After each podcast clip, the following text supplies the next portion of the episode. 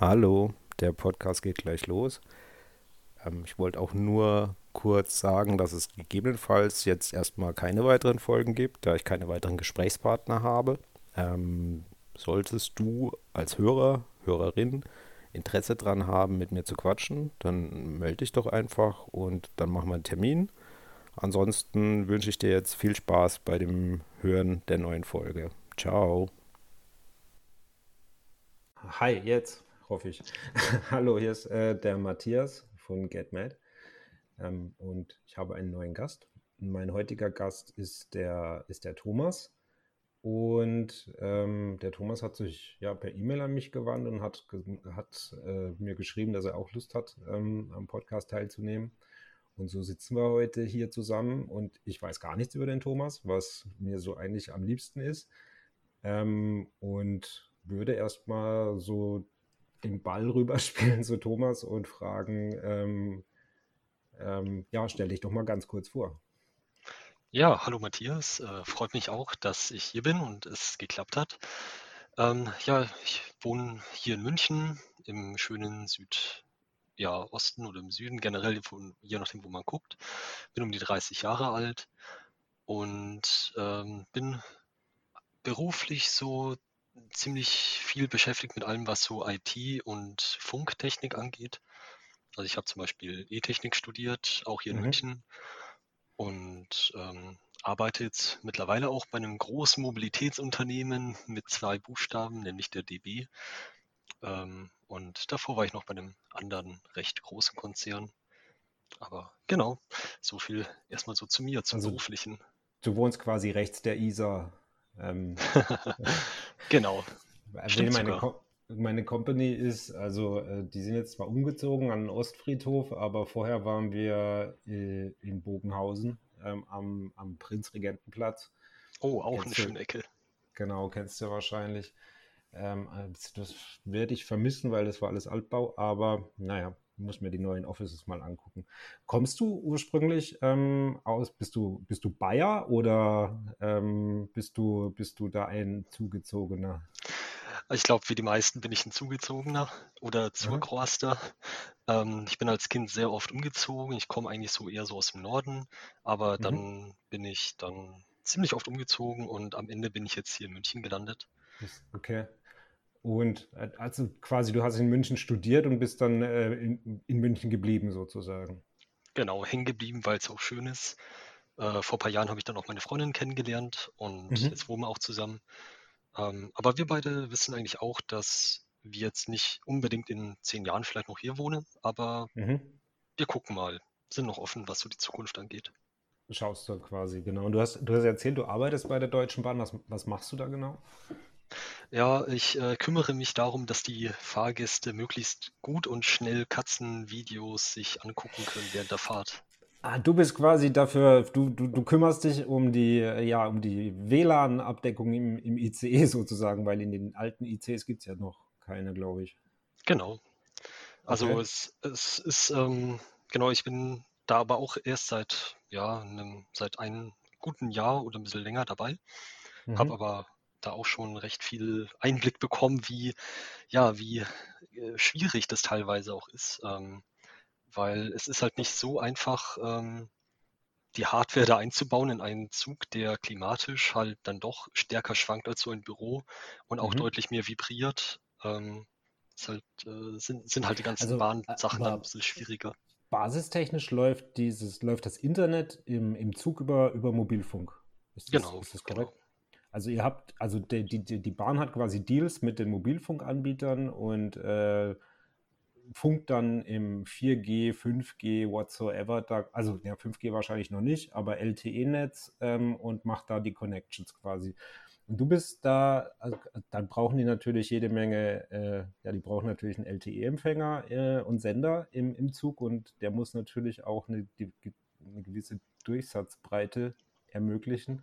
Und der mhm, muss genau. reibungslos äh, die Funkmasten wechseln und lauter so Zeug. Und okay, und wa was machst du dann da genau? Also bist du dann wirklich für die Hardware da drin zuständig oder machst du Software oder?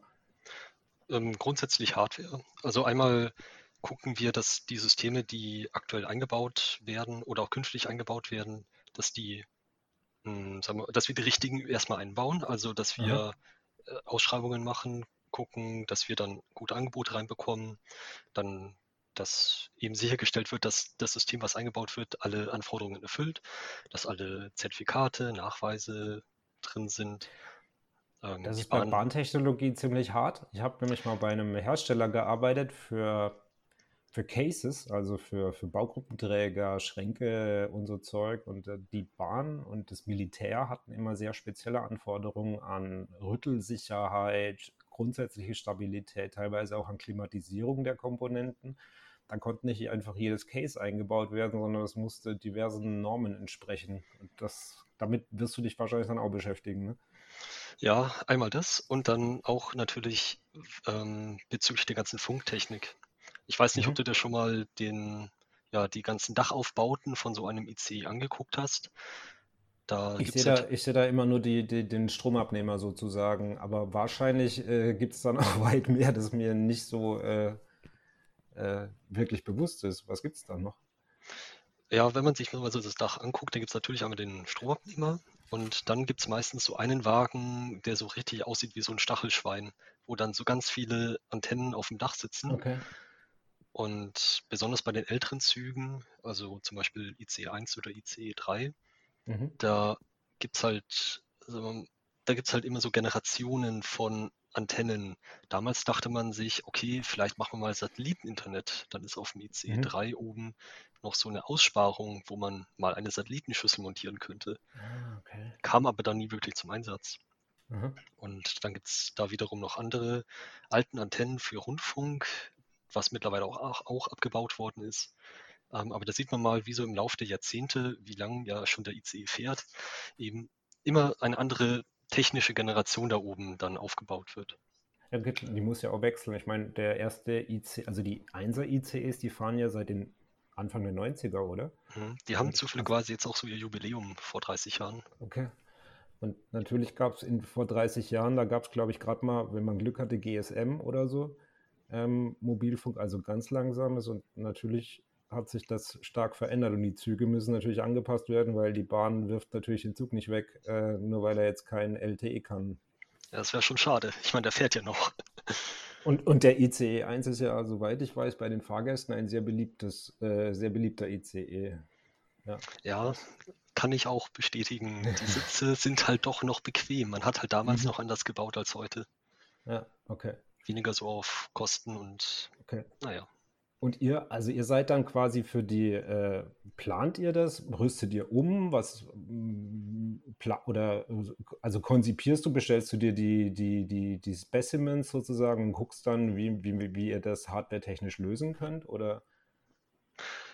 Also ich bin ja auch nicht alleine da, sondern es ist auch ein recht großes Team. Wir teilen uns natürlich auch dann die Arbeit auf, aber äh, grundsätzlich überlegen wir uns erstmal, was, was braucht eigentlich der Kunde? Welche Bandbreiten soll der Kunde am Ende auf seinem Mobiltelefon haben? Und dann gucken wir so, ja, was braucht man denn dann für, für eine Modemanzahl? Wie viele Provider brauchen wir? Welche Frequenzbänder müssen unterstützt werden? Okay. Und dann kommt man auch irgendwann auf den Gedanken, okay, äh, wie viele Antennen brauche ich dann auf dem Dach? Weil grundsätzlich, ohne jetzt zu tief einsteigen zu wollen, je mehr Antennen man hat, desto mehr unterschiedliche Datenströme kann man auch übertragen. Mhm. Und desto mehr kann man aus der Luft rausholen, sozusagen. Und ähm, das ist einmal so der Punkt, einmal sich zu überlegen, wie das Gesamtsystem konzipiert werden muss. Und dann aber auch so die ganzen fiesen kleinen Details, wie man das dann in den Zug reinkriegt, der teilweise halt schon rumfährt, wo teilweise schon ähm, Sachen drin eingebaut sind, die nicht dokumentiert sind.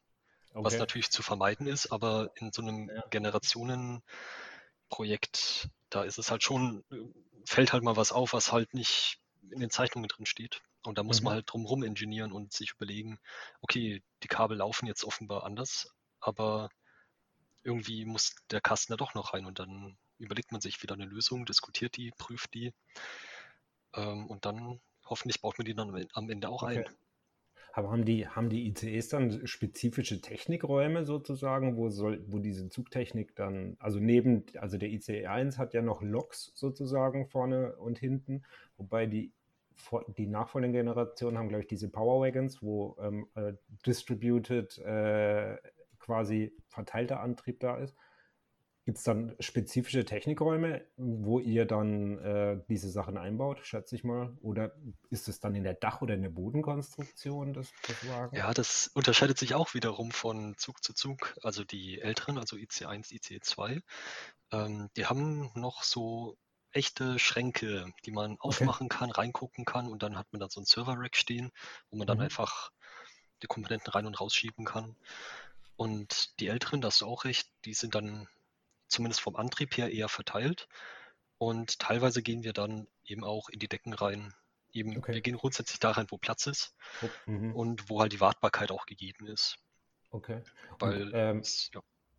Und, und dieses, äh, dieses System, also die Software oder die Hardware, die da installiert, die muss ja auch, die läuft wahrscheinlich auf irgendeinem Embedded Linux-Betriebssystem, oder? Also wo dann das, das muss ja, da muss ja auch Soft, also da muss ja quasi ein Rechner laufen, der sich dann um die ganze Sachen, Kommunikation und so weiter kümmert. Baut, macht das, entwickelt das die Bahn dann selbst oder kauft ihr sowas zu? Ähm, wir kaufen sowas zu, soweit ich weiß. Also im Prinzip ist es ja auch ein großes Unternehmen und ja. alles selber zu entwickeln, das äh, ist, glaube ich, nicht mehr so im, im Zeitgeist, sondern man, okay. ich glaube, früher gab es auch mal so eine Technikentwicklung, aber mittlerweile ist es ja auch. Kauft man. Ja, mhm. kauft man ein. Spannend. Äh, ich bin also ich bin da, ich mag ja große, große Maschinen, die ich nicht bedienen darf. Da gehören ja Züge dazu. Nee, ich bin da immer sehr fasziniert äh, und hänge auch gern am Bahnhof rum und äh, also ist mittlerweile nicht mehr so interessant wie früher, aber ähm, ja, ich kenne mich halt so, also so, ja, so amateurmäßig aus Linienzugbeeinflussung und, ah, ja. und diese ganzen äh, Geschichten. Das, das finde ich alles sehr spannend, was da passiert und wie das technisch umgesetzt wird. Und ich nehme die Bahn auch immer massiv in Schutz bei Verspätungen und bei allem, wenn ich denen erzähle, wie komplex dieses System ist, dass sie sich über hunderte von Jahren geschaffen haben, dass es dann trotzdem so gut funktioniert. Ähm, weil dann kommen immer alle mit den Japanern, dann sage ich, ja, aber die Shinkansen-Strecken sind alle komplett neu gebaut worden und da ist nichts anderes drauf. Und die Bahn hat sich halt entschieden oder die Politik hat sich entschieden, vorhandene Strecken teilweise zu nutzen und da muss halt auch der 40 Jahre alte Güterzug drüber rumpeln. Ne? Ja. Das sehe ich interessanterweise auch so. Ähm, ich weiß nicht, ob das jetzt daran liegt, weil ich da arbeite und dann auch mein Arbeitgeber dann natürlich in Schutz nehme.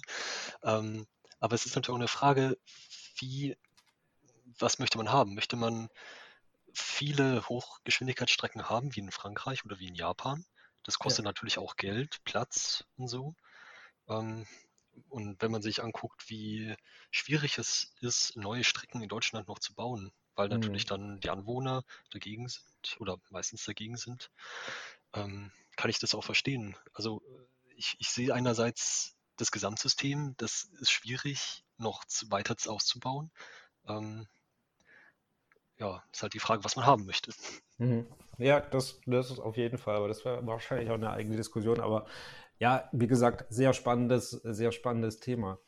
Jetzt bist du, du bist sehr jung, 30? Aus meiner Sicht bist du sehr jung. Danke. 30. Genau. Ähm, ähm, du hast geschrieben, dass du schon, also fangen wir mal vorne an, wie lange hast du Investment-Erfahrung oder wann bist du das erste Mal mit Dingen wie Börse oder Aktien also, äh, in Berührung gekommen? Ja, ich habe mir da in Vorbereitung mir mal wirklich Gedanken gemacht, wie es denn angefangen hat. Und ich glaube, das war sogar noch in der Schulzeit mhm. ähm, weil da die örtliche Sparkasse so ein Börsenspiel veranstaltet hat. Da kriegt dann irgendwie jeder Interessent dann so eine CD, kann sich so, ein, so eine Art Depot installieren und dann einfach wild drauf lostraden. Und das habe ich damals auch gemacht. Ich hatte damals nicht wirklich ein Verständnis dafür, was ich da eigentlich klicke. Ich wusste nur, mhm. okay, niedrig kaufen, hoch verkaufen, ist ja easy. dann bin ich, glaube ich, auf dem letzten Platz gelandet am Ende, keine mhm. Ahnung. Es war auf jeden Fall dann schon, ähm, äh, genau, ich habe eigentlich, eigentlich nicht gecheckt, was ich da eigentlich tue. Mhm. Ähm, und es war auch nur so ein Zeitraum von so zwei Monaten. Ich meine, länger kann man das ja den Schülern eh nicht zumuten. Ähm, das heißt, so langfristiges Investment wurde da gar nicht gelehrt. Ähm, das, war, das war sogar meine erste Erfahrung so mit der Börse. Okay. Aber das war ja quasi Trockenübung. Ähm, wenn man da keinen Erfolg hat, geht man ja vielleicht auch gar nicht mehr an dieses Thema ran. Aber irgendwann musst du ja dann richtig eingestiegen sein, auch mit, mit also mit Spielgeld finde ich immer problematisch. Das habe ich früher auch probiert. Mit Spielgeld hat das bei mir nie funktioniert, weil man hat diese, diese, diese Bindung nicht ähm, und ja, sieht das halt wie ein Spiel. Wann bist du das erste Mal mit, mit deinem eigenen Geld eingestiegen? Ähm, das war, also ähm, genau, ich, ich bin bei so einer Genossenschaftsbank. Da gab es damals mhm. so Anteile zu kaufen für ein, zwei, drei Prozent Zinsen. Und das dachte ich mir, okay, ist immer noch besser als, als Festgeld oder Tagesgeld. Und dann bin ich da reingegangen, habe mir dann welche gekauft. Ähm, und, aber ich hatte schon zu der Zeit eigentlich so die, zumindest so die üblichen amerikanischen Finanzblogs entdeckt, also der Mr. Money Mustache natürlich. Ähm, und einige andere, die ich jetzt nicht mehr kenne. Das heißt, ich habe damals schon gewusst, okay, es gibt sowas wie Börse, es gibt sowas wie ETFs, mhm. aber das war mir noch ein bisschen zu, zu fremd. Meinen ersten Broker habe ich dann, glaube ich, 2016 oder so, also vor vier, fünf Jahren, glaube ich, dann eröffnet. Erst dann hatte ich auch so den Mut, das mal anzugehen okay. und ähm, davor war es noch eher so, hm, ja, gibt okay. es, okay, aber erstmal gucken. Wie, wie bist du auf den, äh, auf den Geldschnurrbart gekommen oder Mr. Money Mustache? Also man muss ja schon ein gewisses Interesse in eine bestimmte Richtung haben, damit man den findet. Ja, ich glaube, er hat mich so bei meiner frugalistischen Ader dann okay. gepackt. Und ähm, ich mache mir natürlich auch so ein bisschen Gedanken über Ressourcenverbrauch, Konsum und da dann natürlich dann schon eine, so die amerikanische Sichtweise natürlich vertreten dass es für einen Amerikaner ja möglich ist, nur ein Auto zu besitzen und hauptsächlich mit dem Fahrrad dann zu fahren. Äh, was so aus europäischer Sicht natürlich schon, ja gut, ist natürlich auch, äh, wenn ich mir deinen Napoleon angucke, den du ja auch ab und zu mal in deinem Blog drin hast, äh, gibt es natürlich ja auch. Aber ich glaube, so über die Schiene bin ich dann so zum, zum Geldschnurrbart gekommen und somit dann auch zum, zum ETF-Sparen. Ähm, ja, in ich hatte dann auch mal die ganzen deutschen Frugalisten-Blogs mal entdeckt, also zum Beispiel auch mhm. den, äh, ja, ich glaube Oliver von frugalisten.de. Mhm. Und ähm, dann noch, vielleicht ein bisschen im Vorgriff, habe ich dann auch den äh, Retire in Progress entdeckt, den Mr. Rip, so den einen mhm. Schweizer Italiener. Und ähm, das hat auch gezeigt, dass es eigentlich nicht hauptsächlich um Geld geht, sondern um was man mit dem Geld macht, welche Möglichkeiten man sich dadurch zusammen spart, zusammen investiert. Mhm. Und das finde ich eigentlich hauptsächlich das Interessante an diesem Finanzwesen, an den Investmentblocks. Nicht, wie viel Prozent kriege ich noch irgendwo raus, sondern mhm. was ist, wenn ich jetzt wirklich relativ viel Geld habe? Wie ändert sich dadurch mein Leben? Wie ändern sich dadurch meine Entscheidungen? Und das finde ich halt so das Spannende daran.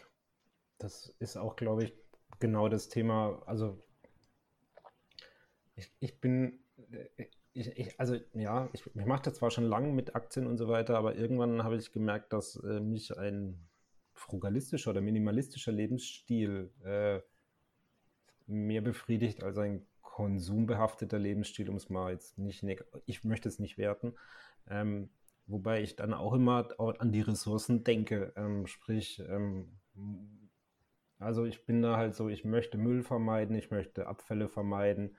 Wenn wir alle, äh, wenn wir den Planeten halt nicht zugrunde richten wollen, war so immer so meine Attitüde, muss halt, klar kann ich jetzt schreien, Politik und äh, die müssen das machen, aber wenn halt nicht die Leute bei sich selbst anfangen, dann wird ja alles, was die Politik entscheidet, immer nur als Fessel empfunden werden und die Leute möchten es dann vielleicht nicht machen, die müssen ja selber einsehen, dass sie was davon haben. Genau, das war ursprünglich auch so, also ich lese auch immer noch wahnsinnig gern diverse Frugalisten- und Minimalisten-Blogs. Den Oliver lese ich natürlich auch, bin immer wieder begeistert, wie mit wenig äh, er und seine Familie da zurechtkommen, sage ich mal.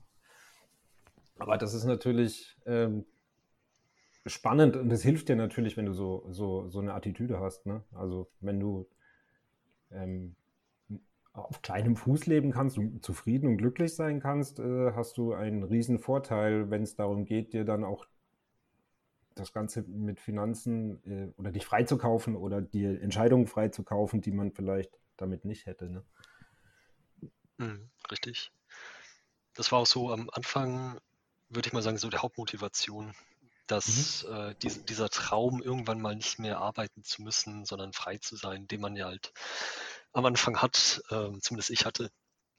Und ähm, mittlerweile muss ich aber ehrlich sagen, ist es gar nicht mehr so das Ziel. Also ich denke jetzt nicht, dass ich jetzt mit 40 oder 50 oder so dann nicht mehr mhm. arbeiten werde, sondern ich denke halt, man kann in der Zeit halt was anderes machen, was einem vielleicht mehr Spaß macht und dann trotzdem Geld verdienen. Vielleicht nicht mehr so viel wie jetzt, ähm, aber trotzdem immer noch gut zu leben. Aber dafür etwas zu machen, was einem dann vielleicht doch mehr Spaß macht. Oder sinnstiftender ist. Ähm, mhm, vielleicht, richtig. also ich habe die, die Diskussion habe ich oft in, in der Firma, wo ich den Leuten erkläre, hey, wir machen hier nichts, also wir machen hier schon einen wichtigen Job für unsere Kunden, sonst, sonst würden die uns nicht dafür bezahlen. Aber wir machen jetzt hier nichts Weltveränderndes oder nichts, ähm, was den Planeten effektiv besser macht oder Menschen glücklicher macht oder was auch immer.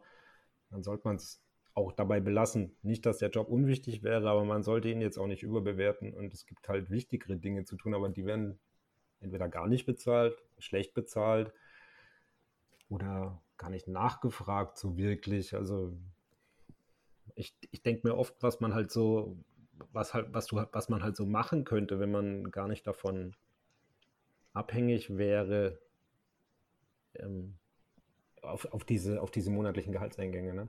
was du in deiner, in deiner Community, in deiner Gemeinde vielleicht machen könntest, dass du Dinge anbietest oder damals bei der Flüchtlingskrise habe ich gedacht, ja, wenn ich jetzt nicht arbeiten müsste, könnte ich mich, könnte ich da zumindest den Kindern irgendwie Deutsch beibringen oder mich da ein bisschen engagieren, aber wenn ich, wenn ich dann irgendwie die Arbeitszeit voll habe, ähm, habe ich abends auch nicht mehr super viel Energie, etwas effektiv dazu machen. Da gebe ich dir recht, ja. Das ist halt, das ist halt ein großer Punkt, definitiv. Und also du hast, also die Idee quasi ist eher so aus, aus der, aus der, dein, bei dir ist es der Freiheitsgedanke. Also in deinen Entscheidungen ähm, möglichst frei zu sein und auch monetär ähm, frei zu sein im Sinne von, ähm, wenn du morgen keinen Bock mehr auf deinen Job hast, kannst du ihn halt an den Nagel hängen, ohne effektiv brutale Konsequenzen befürchten zu müssen. Das war auf jeden Fall die initiale Motivation.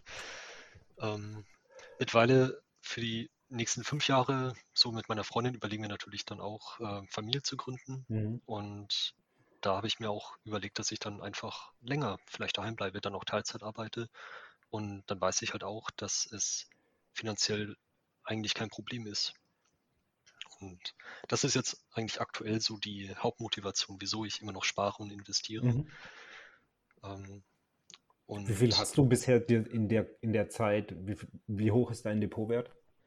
Ähm, so aktuell um die 210.000. Was natürlich schon eine Menge ist. Ähm, und ist das hauptsächlich, in was ist, hast du es hauptsächlich angelegt? Ja, das ist so eine, so eine Mischung. Ich würde mal sagen, so 70 Prozent sind ungefähr so, so ETFs mhm. grundsätzlich, ähm, sowohl die klassischen äh, Vanguard, All World, irgendwas, ja, ja. Ähm, aber auch äh, europäische Dividendenaktien, so, so ein Fonds. Also ich mhm. habe wirklich äh, keine Ahnung von Stockpicken und ich möchte mich auch nicht in die ganzen Bilanzen einlesen. Ähm, aber ich fand am Anfang auch so diesen, diesen regelmäßigen Einkommensstrom schon eine Motivation für mich. Mhm. Und ähm, ja, dann, das ist eigentlich so einmal so der, der Börsenteil. Und dann habe ich noch so 25 Prozent, ich nenne es mal so soziale Aktivitäten. Also das sind einerseits diese Anteile für die Genossenschaftsbank und andererseits noch ein super hochriskantes, äh, ja, super hochriskantes Nachrangdarlehen für ein Mietshaussyndikat-Projekt. Also ein ein Haus, was von Menschen gekauft worden ist, damit sie da drin wohnen können zu günstigen Mhm. Preisen, also günstige Mieten, aber durch eine rechtliche Konstruktion dann ähm, nicht wieder veräußerbar ist. Also da hängt noch eine GmbH im Prinzip mit drin und äh, solange nicht beide Parteien dann einig sind, das zu verkaufen, wird sie verkauft und somit Und du warst dann, sozusagen einer der Kreditgeber für dieses Projekt. genau. Und das hat, fand, einen, hat, hat es einen sozialen, oder sind das dann Menschen, die äh, besonders, ich sag mal, die sich hohe Mieten jetzt vielleicht nicht so einfach leisten können? Oder was ist der soziale Gedanke jetzt an, an diesem Projekt?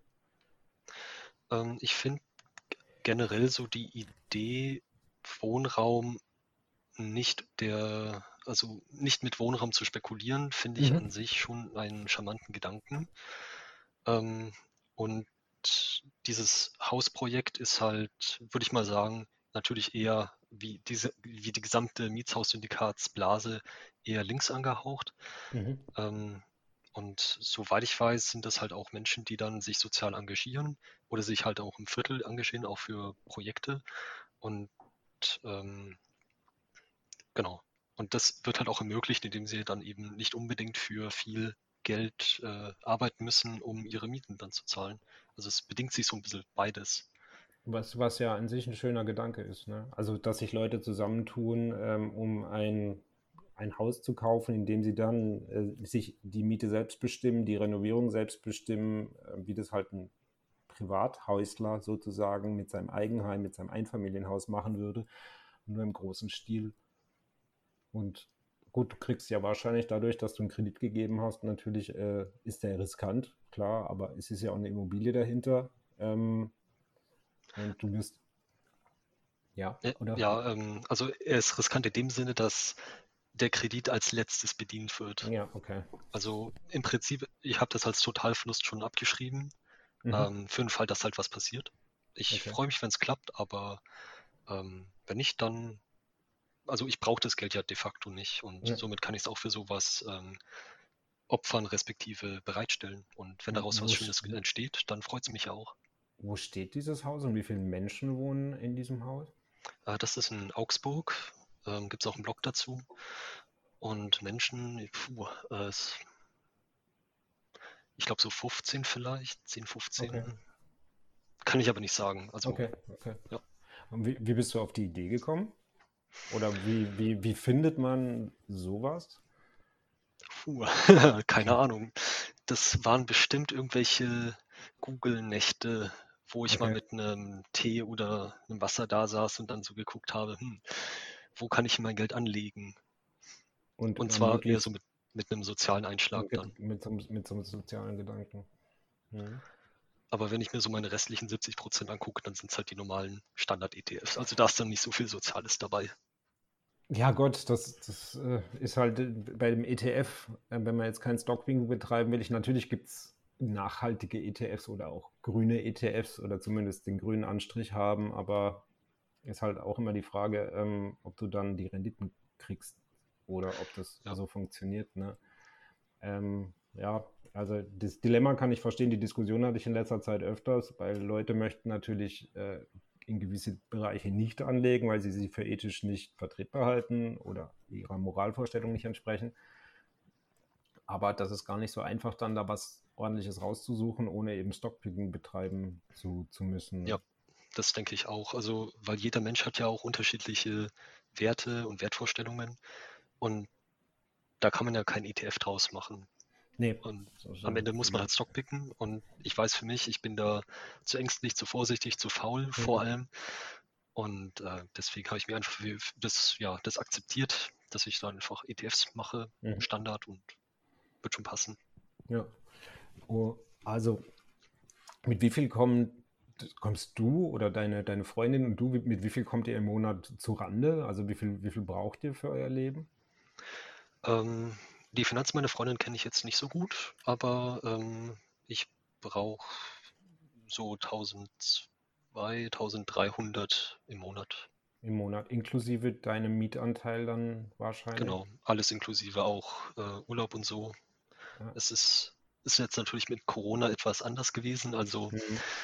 Ich habe richtig gesehen, wie, als wir zusammengezogen sind, erstmal so die Fixkosten hochgegangen sind, weil das natürlich dann auch eine etwas ähm, teurere Wohnung ist im Vergleich zu den günstigen Wohnungen, wo ich davor gewohnt habe. Ähm, aber es ist dann immer noch eigentlich okay. Also der variable Anteil ist im letzten Jahr runtergegangen, dafür der mhm. Fixkostenanteil hoch, ungefähr gleich geblieben in Summe.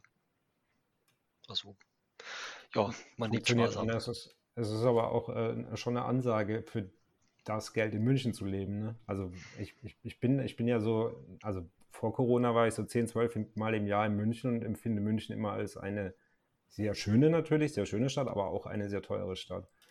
Auf jeden Fall. Aber es hat geholfen, einfach so auch Freunde zu finden, die eben auch eher sparsam unterwegs sind und sich mhm. dann halt nicht regelmäßig in Bars, Clubs, Restaurants treffen, sondern ja. dann eben zum Picknick an der Isar oder in einem Park äh, oder auf eine Fahrradtour zu gehen, was ja. eigentlich auch nichts kostet, aber halt einfach auch viel mehr Spaß macht. Also ja. es, gibt, es gibt schon Möglichkeiten, günstig zu wohnen und also nicht zu wohnen, aber ich meine zu leben. Mhm. Aber es ist dann eben ein anderes Leben, würde ich mal sagen, als man sich mit äh, Restaurants und Bars dann kaufen kann. Das ist richtig, ja also stellt sich immer die Frage, ob man es braucht. Ich habe jetzt, äh, was ich jetzt auch festgestellt habe, äh, ich habe jetzt einen Kumpel getroffen vor kurzem, mit dem wir normal auch immer in eine Kneipe gegangen sind und durch Corona konnte man nicht in eine Kneipe. Ähm, da haben wir uns jeder einen Kaffee geholt und haben uns an den örtlichen Fluss gesetzt und sind ein bisschen durch Städtchen gelaufen. Es war eigentlich, äh, das Gespräch war viel dynamischer, weil um uns herum was passiert ist und ähm, auch durch die Bewegung irgendwie, also das Gespräch war spannender auf jeden Fall. Ich kann es nicht so genau pinpointen, aber ja, man muss nicht äh, 50 oder 100 Euro, ich weiß gar nicht, was man heute noch im Club ausgibt, aber. ich war schon sehr lange nicht mehr dort. Sehr lange nicht mehr, genau. Das ist aber, ja Gott, das ist halt. Bei jungen Menschen verstehe ich es noch, da muss man halt sich die Hörner so ein bisschen abstoßen, aber irgendwann merkt man halt, dass, ja, dass, dieses, dieses Konsumding. Ja, hast du trotzdem Dinge, wo du, wo du Wert drauf legst, dass, dass du, äh, dass die ordentlich sind oder dass die, also nicht, dass sie teuer sind, aber wo du, wo du dann eher mehr Geld ausgibst, um eine gewisse Qualität zu erhalten? Oder ähm, ist das für dich, also. Also, ähm, ja, ein bisschen schwierig. Ähm, ich habe da, glaube ich, noch keine klare Linie. Mhm. Ich also zumindest so das, das Ziel, was ich mir gerne vornehme, ist, dass wenn ich mir Sachen kaufe, dass die schon eher teuer und hoffentlich langlebig sind, was zumindest bei Elektrogeräten aber nicht so leicht äh, zu identifizieren ist, wie gut dann das richtig verbaut ist. Ähm, und ja, hm. ja, es ist halt das Ziel, aber in der Realität äh, teilweise, schwierig, ja, teilweise schwierig umzusetzen, oder? Genau. Ähm, ich, also aktuell überlegen wir uns, so als, als kleines Beispiel nur, mhm. aktuell überlegen wir uns, ähm, andere Messer zu kaufen. Mhm. Und da gibt es natürlich, äh, wenn man sich mal so die Online-Shops anguckt, halt die richtig japanischen Messer, super scharf, toll und teuer. Ähm, und dann gibt es aber auch so andere Messer, so nicht rostende Messer für so 10, 20 Euro, mhm. die, zumindest wenn ich mir ein altes Opinel-Taschenmesser angucke, die sind auch für uns scharf genug. Also so ein bisschen eine Frage, was braucht man? Und lohnt es sich dann vielleicht für ein paar Prozent mehr Scharfheit dann oder mehr Schärfe dann ein teures Messer zu kaufen? Jetzt kommt jetzt, jetzt der Witz, den gleichen Gedankengang hatte ich übrigens auch vor einiger Zeit, wo ich mir neue Messer gekauft habe. Dann habe ich mir äh, qualitativ okay aber günstige Edelstahlmesser gekauft, also komplett Edelstahl, weil ich nicht das Holz oder Plastik möchte ich dann ja nicht dran haben. Und habe mir einen japanischen Wasserschleifstein dazu gekauft. Also das ist so ein, äh, so ein langer Schleifstein, der zwei Seiten hat. Einer hat einen 400er Grid und das andere einen 800er Grid sozusagen, also die Körnung. Den legst du in Wasser ein und dann kannst du die Messer äh, selber schleifen, weil für die Schärfe, also jedes Messer wird aus meines Erachtens nach einer gewissen Zeit stumpf, egal ob du es in die Spülmaschine tust oder nicht, sofern man eine hat. Ähm, und also durch dieses Nachschleifen regelmäßig, was ich halt so alle paar Monate dann mal mache, sind die wie neu. Also so mein Pro-Tipp, äh, informier dich mal über Schleifen und schau dir YouTube-Videos für die richtige Schleiftechnik an. Das ist nämlich auch eine Wissenschaft für sich. Aber es ist so zen-mäßig, also äh, diese, diese Bewegung dann auszuführen und im richtigen Winkel drauf zu achten und so. Es macht, hat was zen-mäßiges. Aber ich bin, äh, ich kann dich da komplett äh, verstehen. Also kannst, du kannst dir halt irgendwie japanische Messer für 300 Euro kaufen, die sind hübsch und äh, scharf höchstwahrscheinlich. Und aber in einem Jahr sind die wahrscheinlich noch hübsch, aber auch nicht mehr scharf. Das ist halt, ja. Ja. Und das sind so, wenn ich mir halt solche Produkte angucke, dann überlege ich mir, ist es, also bin ich halt bereit, 300 Euro für ein schön aussehendes Messer zu, ja. auszugeben, was halt vielleicht auch noch scharf ist oder schärfer. Mhm. Vielleicht ist es auch wirklich scharf. Aber am Ende ist es halt eine Zwiebel, die ich schneide und dann ist es ja auch egal, ob ich das jetzt mit äh, einem Edelstahlmesser, mit einem nicht rostenden Messer oder mit einem japanischen irgendwas äh, Messer mache. Ja. Also ist dann eher so eine Entscheidung, worauf lege ich Wert? Wie, mhm. Wie scharf muss es sein? Und ja, ja, vielleicht kann man das übertragen auf andere Produkt, Produkte.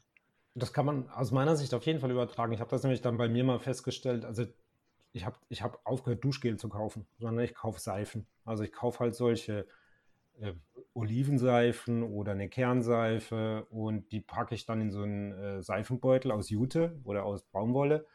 Und dann ist das eigentlich fast besser als das Duschgel, weil du hast noch so einen Peeling-Effekt und die Seife hält ewig.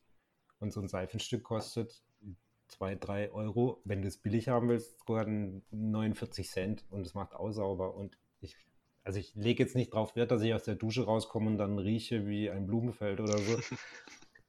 Aber so habe ich mit diversen Dingen teilweise dann echt angefangen und habe halt geguckt, ähm, macht das Sinn oder wenn ich was brauche. Ich habe mir dann irgendwann einen Gemüsehobel gekauft, ähm, aber habe dann auch die Edelstahlversion genommen, wo ich das Messer äh, rausschrauben kann aus dem Hobel, um es nachzuschleifen. Weil bei meiner Mutter ich immer gesehen hatte, ihre Plastikhobel und die ist Ding halt nach vier, fünf Jahren hinüber, weil das Plastik nicht mehr scharf und dann schmeißt sie sie weg und kauft einen neuen. Und ich habe halt keinen Bock, neue Sachen zu kaufen. Also nicht, dass ich keinen Bock habe, Sachen zu kaufen, aber die Dinge sollen funktionieren und wenn, ich, wenn sie kaputt sind, dann möchte ich sie gerne selber fixen können, soweit das im Rahmen meiner Zeit sich ergibt oder so. Mhm, ja, das ist interessant. Ich denke, das kann ich auch so unterschreiben. Ja. Ich habe mir einmal so eine Küchenwaage gekauft und da hatte ich so im Laden die Auswahl zwischen einer, die schön aussah, aber die hatte dann irgendeine ganz komische Knopfzelle drin. Mhm. Und eine andere Waage, die ich jetzt habe, die hatte dann halt so Standard, ich glaube, dreifach A Batterien drin. Ja. Da dachte ich mir, okay, leichter wartbar ist halt das eine, weil die Akkus kann ich einfach aufladen und wieder reintun. Ja. Und am Ende ist es auch die geworden. Also, genau. Ja. Deshalb, ich hänge gerne, obwohl ich da selten kaufe, auf der Website von Manufaktum rum. Ähm, da gibt es ja sogar einen Laden in München. Ich weiß nicht, ob du in dem schon mal drin warst, in der Innenstadt. Ah, ich glaube, einmal vor acht, sieben, sechs Jahren. Es ist der einzige Laden in der Innenstadt, der mich reinzieht. Ähm, nicht, dass ich, weil ich da jetzt viel Geld ausgebe, sondern weil die Qualität, also weil sie sehr viele qualitativ hochwertige und auch schöne Dinge haben. Aber das ist halt scheiß teuer, das Zeug. Aber dafür hält es halt ewig. Oder ich habe witzigerweise, ich bin ja so ein Kaffee-Nerd, muss ich dazu sagen. Ich habe diese Kaffeemaschine, die bei Manufaktum seit Jahren im Katalog ist, aber ich wusste das gar nicht, nie äh, dort gekauft, sondern äh, mich selber damals informiert. Das ist so eine Edelstahl-Espresso-Maschine aus Mailand.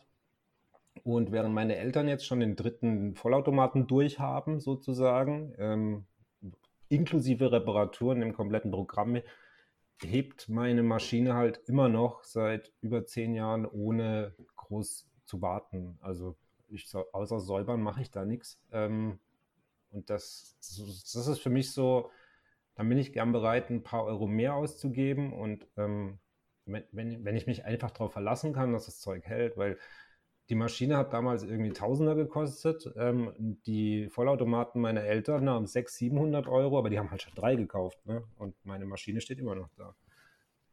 Ähm, und auf, so, auf der Suche nach so Zeug bin ich eigentlich, ähm, um. Es ging sogar so weit, dass ich dann äh, Jeans gekauft habe, die aus Rohdenim waren. Also okay. die meisten Die sind gar nicht billig, aber äh, die meisten Jeans werden ja durch äh, Chemie und so weiter nachbehandelt. Also sie werden, äh, dass du stonewashed Optik kriegst und so weiter. Ähm, und dass äh, gewisse ja, Feature-Merkmale da drin sind. Aber es gibt äh, Jeans, die sind quasi aus unbehandeltem Denim also wie es quasi früher war, die sind auch, die passen sich deiner Körpergröße an, wenn du dich damit in die, ins Wasser legst zum Beispiel. Die ah, ja, davon habe ich mal gehört. Genau, und du sollst die auch erstmal das halbe Jahr nicht waschen, ähm, bis du sie eingetragen hast. Und wenn dann nur softe Handwäsche sozusagen, aber du kriegst die Dinger nicht kaputt. Ähm, und es ist tatsächlich, ich habe die Jeans ein Dreivierteljahr angehabt, die roch nicht, weil dieses Denim, äh, diese Denimfarbe, ähm, ja, das komplett abs ja, ja, weggedrückt hat. Ich weiß es nicht, aber ähm, fand ich dann so, so Zeug, da, da, bin ich dann immer am Schnorcheln, ob ich irgendwas finde, äh, was, halt, was halt in die Richtung geht. Ja. Hast du dir immer noch die Hose? Ja, ja, bei, ich habe noch eine zweite. Ich habe sie zwischenzeitlich auch mal gewaschen, aber die, die sind immer noch äh, sehr gut und sehr unkaputt ähm, und passen mir mittlerweile super. Am Anfang, äh, am Anfang ist es so, du kaufst die Hose und die ist so steif, du kannst die hinstellen. Also, und dann ziehst du sie an und du hast das Gefühl, die Hose trägt dich, weil, mhm. weil du mhm. kannst dich eigentlich nicht damit bewegen. Und dann fängst du an, die einzutragen und nach so zwei, drei Monaten merkst du dann, wie plötzlich sie deine Knie annimmt, seinen Po annimmt und deine Hüfte annimmt und ab dann wird sie richtig gemütlich und du willst eigentlich gar nicht mehr aussteigen. Also aber ist halt ist kein, aus meiner Sicht kein Modeaccessoire, aber ich, bei Kleidung bin ich eh so picky. Ich gehe nicht im H&M einkaufen und so weiter, weil ich das alles, das ist halt so Wegwerfmode, wo ich nicht unterstützen mag. Oder, ja, generell möchte ich Wegwerfgesellschaft nicht unterstützen. Ja, aber ja. Ja, äh, die Hose, ähm, bist du mit der auf Fahrrad gefahren? Weil zumindest bei den Jeans, die ich so kaufe, die, mit denen fahre ich dann auf Fahrrad und da geht es halt immer am Arsch so das kaputt im Laufe der Zeit. Also es also reibt sich halt einfach weg. Nicht viel Rad gefahren damit. Ähm, müsstest du ausprobieren. Also, aber der, der, also es gibt da sehr dicken Denim und der, der ist richtig dick. Also nicht kein Vergleich zu Jeans, die du in irgendeinem Laden kaufst. Da, ich kann mir durchaus vorstellen, dass das erstmal dein Sattel drunter leidet. Äh, bevor, die, bevor es an die Jeans geht. Also müsstest du ausprobieren. Ne? Cool. Danke für den Tipp. Schau ich mir mal an. Ja, ja, mach das. also ich bin da großer Fan. Ja. Okay, aber jetzt äh, kommen wir mal wieder zurück. Wir sind ja hier wieder abgeschweift.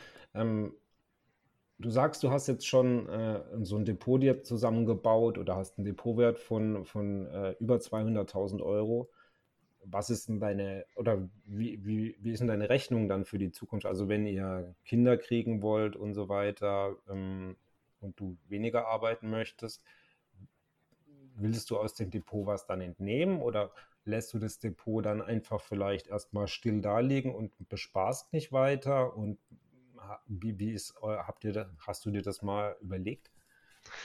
Ja, ich, äh, was ich noch nicht erzählt habe, also mein lieber Arbeitgeber, der bietet auch so ein sogenanntes Langzeitkonto an.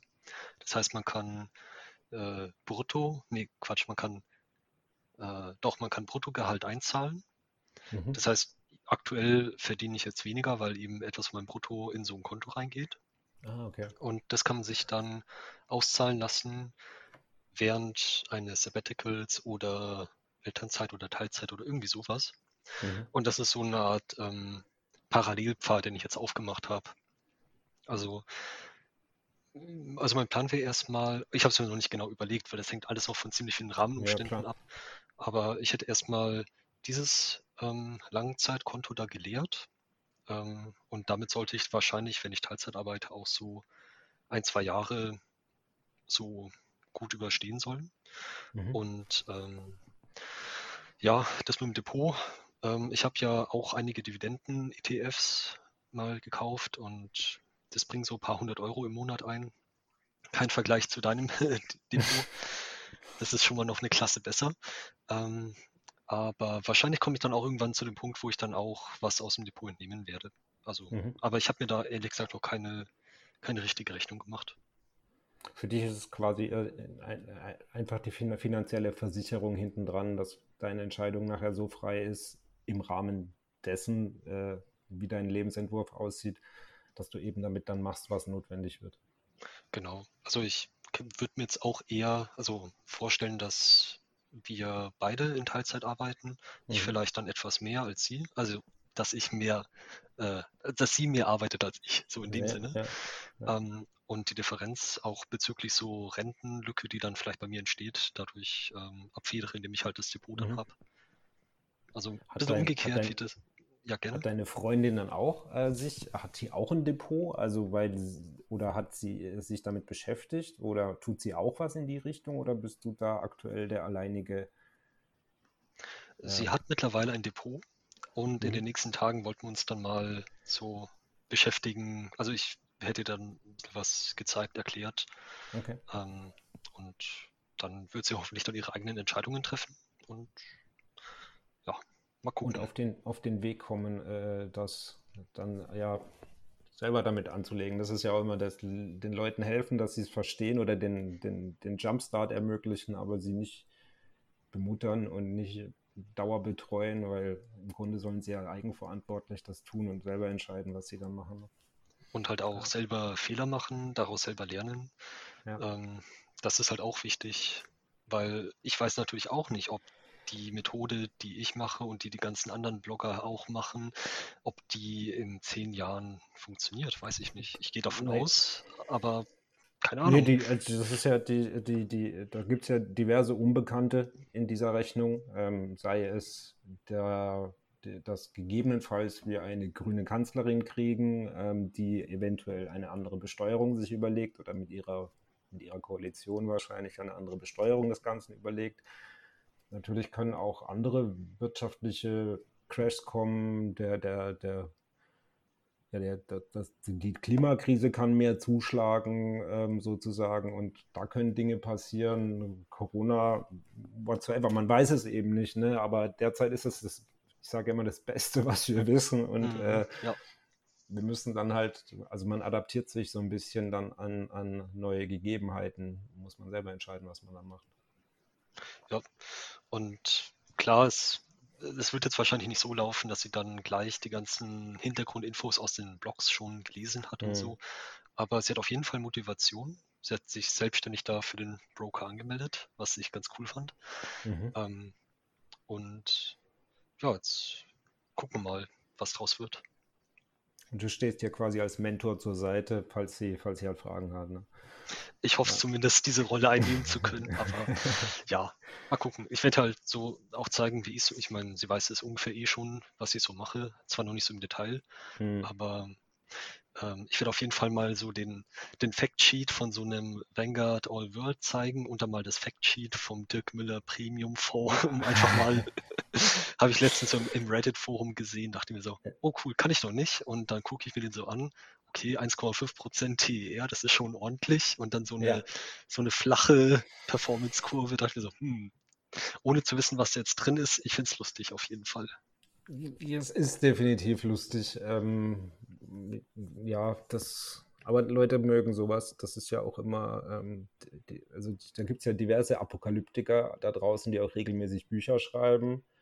Ähm, und wenn man dann die Verkaufszahlen da sieht oder wenn man jetzt mal der Amazon Top-Liste glaubt, wo die Top 100 beliebtesten Bücher drinstehen, dann, dann reißen die das den Leuten aus. Also die Leute suhlen sich aus meiner Sicht in Angst und Panik und äh, treffen, also treffen da Entscheidungen teilweise drauf. Ich kenne ein älteres, oder ich kannte ein älteres Ehepaar, die hatten daheim Gold eingemauert.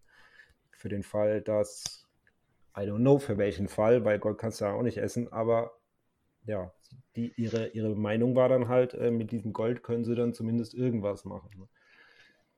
Ja, ja, ich, ich meine, ich habe so ähnliche Geschichten aktuell in meinem Verwandtenkreis, mhm. wo ich mir auch denke, okay, die sind halt doch eine vielleicht ältere Generation, ähm, nicht internetaffin, aber sie haben halt auch schon so die Zeit mitbekommen, wo es halt also Weltkrieg gab, beziehungsweise dann ja. die Zeit danach, die wir jetzt halt nicht mitbekommen haben. Und ich sage jetzt nicht, dass, also ich habe Ihnen so meine Meinung gesagt, dass das jetzt vielleicht keine geschickte Sache ist, aber ähm, am Ende weiß es ja auch nicht besser. Nee, das, am Ende machen nee, sie dann das und gucken wir mal.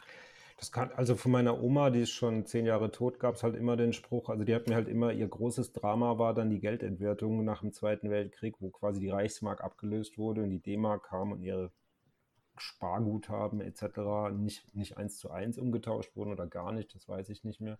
Aber das Einzige, was halt dort damals von Wert war, waren ja Grundstücke, Immobilien, äh, Aktien wahrscheinlich auch, die hatte sie aber nicht, je nachdem welche Firmen. Aber natürlich, das Geld war weg. Aber das ist, ich sehe da ja Aktien, so, so, sofern man global oder gut gestreut aufgestellt ist, auch als eine Art Wertsicherheit im Sinne, sollte es mal eine Währungskrise geben oder sollte es tatsächlich zu einem kriegerischen Zustand kommen, der eben zu sowas führt. Ne? Das ist halt, aber ja, weiß man nicht. Habe mich da in den letzten Wochen auch ein bisschen eingelesen, so, durchs Internet durch und zumindest so den, die Meinungen, die ich gesehen habe, war schon, dass Aktien schon einen gewissen Inflationsschutz bieten, aber nicht sofort. Also wenn jetzt beispielsweise morgen dann die Inflation kommt, dann braucht es halt noch so ein paar Tage, respektive Monate oder Jahre, bis halt der Aktienkurs dann vielleicht wieder das widerspiegelt. Das widerspiegelt. Genau. Ja, nee, das ist, ist, auf jeden Fall, aber so, wenn ich dann andere Dinge denke, wie Strafzinsen ähm, oder generell, also wenn man jetzt zum Beispiel sein Geld in die türkischen Lira angelegt hat oder ist Türke und kriegt sein Gehalt in türkischer Lira, was ja höchstwahrscheinlich dann der Fall ist, wenn man dort wohnt, äh, die hat halt einen granatenmäßigen Wertverfall hingelegt in den letzten Jahren und hätte der Türke dort in Istanbul oder wo auch immer halt einen ETF-Sparplan mit seiner türkischen Lira bespart, wäre das Geld halt in US-Dollar erstmal getauscht worden wahrscheinlich oder in Euro. Aber dann hätte er immer noch den inhärenten Wert eben des, des Unternehmens oder des Unternehmenswertes drin und wäre nicht so stark von der ja, Inlandsinflation dort abhängig. Das versuche ich den Leuten dann zumindest durch die Blume manchmal mitzuteilen, wenn sie sich wieder aufregen, dass es Strafzinsen gibt und dass die Inflation alles wegfrisst, dass man natürlich hat es ein bisschen Risiko, das zu tun, aber ja, Gott, ich sage halt immer, morgens aufstehen ist auch Risiko, ne? Ja, da denke ich dann so, wenn, wenn man dann ins Risiko geht und man verkackt und man verliert dann vielleicht nicht sein, also vielleicht nicht sogar sein eigenes Geld, sondern für das seiner Frau oder seiner Mutter oder seines Vaters, ja. was man halt verwaltet hat als, als Kind, ähm, da setzt man sich wahrscheinlich schon so familiären ja, Stress aus. Das ist, glaube ähm, ich, ja da kann ich schon verstehen, dass Leute sagen, lieber machen sie das sichere, was sozial am wenigsten Konsequenzen hat, nämlich mhm. Festgeld und Tagesgeld und so. Weil, ja, was soll da schon passieren? Hm. Ja, das ist halt, es wird halt langsamer immer weniger wert, aber es ist halt nicht so schwankend, wie, wie ein Aktienkurs eben schwankend sein kann. Ne? Das ist halt klar, ja. Muss man wissen, ob man das haben möchte oder nicht. Ja. Aber, ja. aber du hast auch schon mal, du hast, du hast in einer, in der E-Mail hast du geschrieben, dass du äh, sehr früher Bitcoin-Investor warst. aber, aber du, also äh, nur kurz zum, ja, du hast Bitcoins, Thomas hat Bitcoins für zwei Euro gekauft, das Stück. Ähm, da würden heute ähm, ganze, ganze Heerscharen von Menschen dich fragen, warum bist du kein Millionär geworden? Ja, die Frage äh, habe ich auch in den letzten Jahren ab und zu mal gestellt bekommen. Jedes Mal, wenn ich die Story erzähle, und ich es mir dann auch mal selber ausrechne, lange ich mir so an den Kopf und denke mir so, ach ja, bescheuert. Aber ähm, ja, also damals, das war, ich glaube so 2011 oder 2012, ähm, kam das so ein bisschen auf. Erstmal war das ja noch so eine Art digitale Währung, war das ja damals noch. Und ich dachte, oh cool, cool gucke ich mir mal an. So erstmal so von der Technikseite her fand ich es interessant, habe dann mir bei irgendeiner Börse das mal gekauft. Ähm, und dann gab es so einen, ich glaube, so was typisches Exponentielles, was halt von 2 auf 20 Euro hochgeschnellt ist. Und äh, der geniale Investor, der ich war damals, sagte, hm, das ist jetzt aber sehr hoch. Ich glaube, ich verkaufe mal. Mhm. Habe ich dann gemacht ähm, und dann, ich glaube, so ein Tausender am Ende rausbekommen mit den ganzen Umrechnungsgebühren für US-Dollar und Euro. Ähm, aber ich dachte damals, oh, cool, habe ich richtig gemacht und so. Dass der Preis dann natürlich ein paar Monate später dann, keine Ahnung, bei 50 oder 100 Euro war, das war dann nicht mehr so cool, für mich zumindest. Ähm, aber ich denke auch nicht, dass ich wirklich so durchgehalten hätte. Ich meine, da gab es ja so viele Peaks und Dips in der Zeit. Ich hätte jetzt wahrscheinlich, wenn nicht bei 20, hätte ich bei 100 Euro verkauft. Also ja, ich wäre definitiv nie Millionär geworden. Das, das ist, glaube ich, so das Problem, was viele nicht sehen. Ähm, also wenn man, wenn man diese Granat, diese wahnsinnige Wertsteigerung des Bitcoin da mitnimmt, ähm, dass selbst wenn ich damals Bitcoin für einen Euro oder zwei Euro gekauft hätte, äh, entweder ich hätte mein Passwort zum Wallet verloren und wäre heute zwar auf dem Papier Millionär, aber komme nicht ran. Aber ich, die, die, die, ich kenne also ich kenne über eine Person jemanden, der durchgehalten hat bis zu, bis, bis zu damals, ich glaube 2000, vor ein paar Jahren war er schon mal bei 10.000 und ist dann wieder runtergedippt. Und die ist dort, hat dort ein Exit hingelegt komplett und war dann halt Millionär. Aber das ist nur Hörensagen bei mir. Mir selber, ich habe ja, habe ich auch, also ich war cool, also wenn man so die, wenn man das so durchgezogen hat, war natürlich eine große Menge Glück dabei. Ich habe habe damals von Bitcoin in einem Podcast gehört, wo irgendeiner erzählt hat, da gibt jetzt, da war Bitcoin noch gar nichts, also man konnte das gar nicht tauschen, man konnte halt daheim rummeinen und man konnte da noch schnell ein paar Bitcoins meinen, weil war einfach kein Problem. Aber ich habe das danach auch nicht weiterverfolgt und auch mich groß damit mich beschäftigt. Das erste Mal auf, auf mein Radar kam der dann wieder, wo der halt ein paar tausend äh, US-Dollar wert war, aber dann war für mich eigentlich die Party schon gelaufen. Also das war dann, ja. Aber denkst du dann manchmal drüber nach, hätte, hätte Fahrradkette? Also nee, also Bitcoin überhaupt nicht. Wenn halt das Gesprächsthema darauf kommt, ähm, dann überlege ich mir, ob ich die Story anbringe.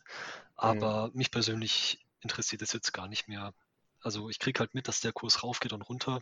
Mhm. Ab und zu mal. Ähm, als ein Arbeitskollege vor ein paar Jahren auf mich zukam und äh, gemeint hat, ah, du, du warst doch, du hast doch schon mal bei Bitcoin investiert, soll ich jetzt noch einsteigen? Da war keine Ahnung, wo der Kurs war. Äh, schon irgendwie so vier- oder fünfstellig. Habe ich auch gesagt, hab, keine Ahnung, was, investieren, was nur, ja, investieren nur das, was du verlieren kannst. Ich sehe das halt als hochriskantes Investment, mhm. wo halt viel mehr Glück als Verstand dabei ist. Und ähm, ja, keine Ahnung, was aus ihm geworden ist.